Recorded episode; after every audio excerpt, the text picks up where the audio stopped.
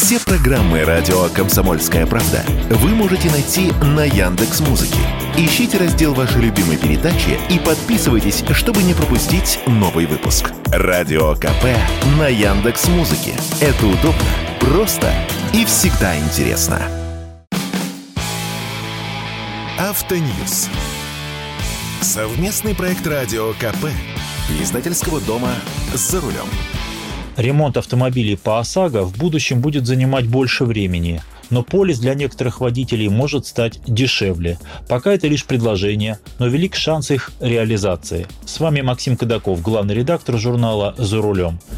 Апрельское совещание в Совете Федерации, на котором рассматривались вопросы по восстановительному ремонту по ОСАГО бэушными запчастями, обернулось интересно, я бы сказал, комбинационной инициативой сенатора Андрея Кутепова. Он подготовил два законопроекта, которые будут рассматривать в ближайшее время – Согласно первому законопроекту, предлагается увеличить сроки восстановительного ремонта по ОСАГО с 30 до 45 дней. А второй законопроект включает в себя предложение снизить стоимость полисов ОСАГО для машин российской сборки. Ну, с увеличением сроков все понятно, к этому все шло. И данную идею поддержали практически все структуры. РСА, Минпромторг, Минфин, некоторые сенаторы и чиновники и далее по списку. Вопросы общественников о том, как именно отразятся эти 45 дней на ситуации, когда страховые стараются отделаться денежной выплатой, ответов не нашли.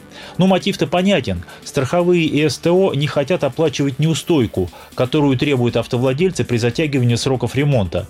Пени составляют всего лишь 1% от стоимости ремонта за день просрочки. Невеликие деньги, но их тоже жалко. Ставлю 100 против одного, что за это предложение парламентарии проголосуют абсолютно большинством голосов.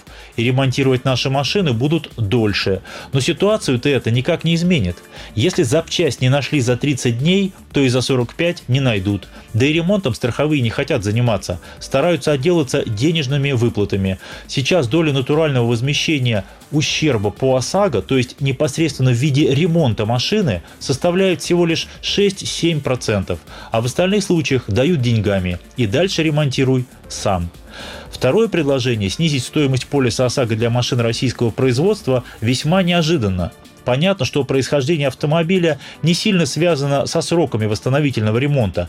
Точнее, теоретически связано, запчасти на наши машины легче искать, но на практике разницы почти нет. Так вот, глава Комитета Совета Федерации по экономической политике Андрей Кутепов, а он и проводил то преснопамятное совещание, на котором я тоже присутствовал, предложил сделать страховку дешевле для машин, локализованных в России. Причем степень локализации должна для этого составлять не менее 600 баллов по методике Минпромторга. А что такое 600 баллов? Как это понять?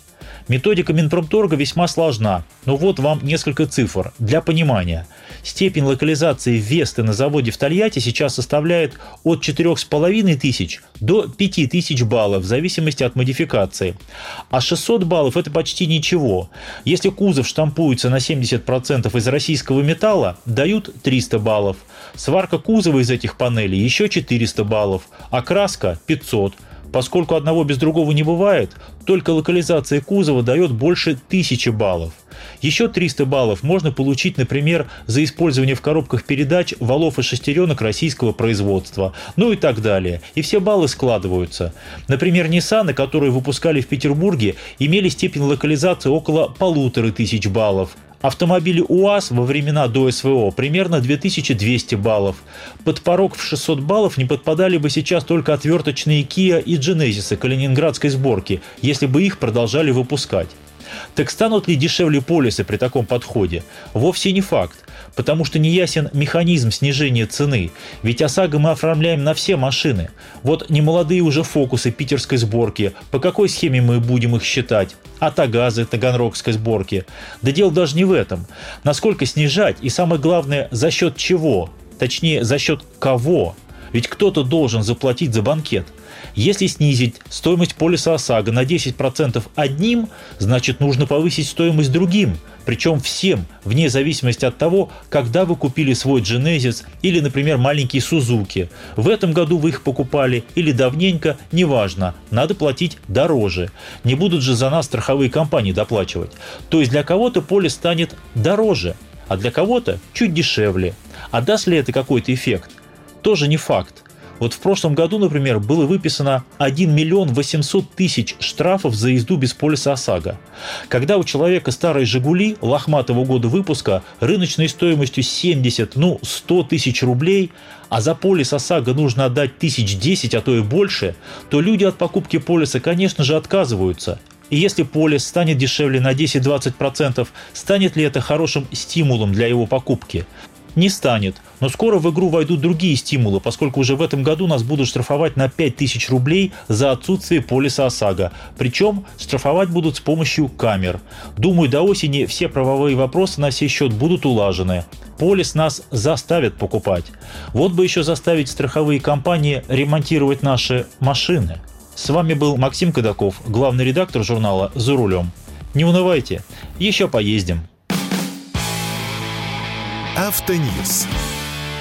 Совместный проект радио КП. Издательского дома «За рулем».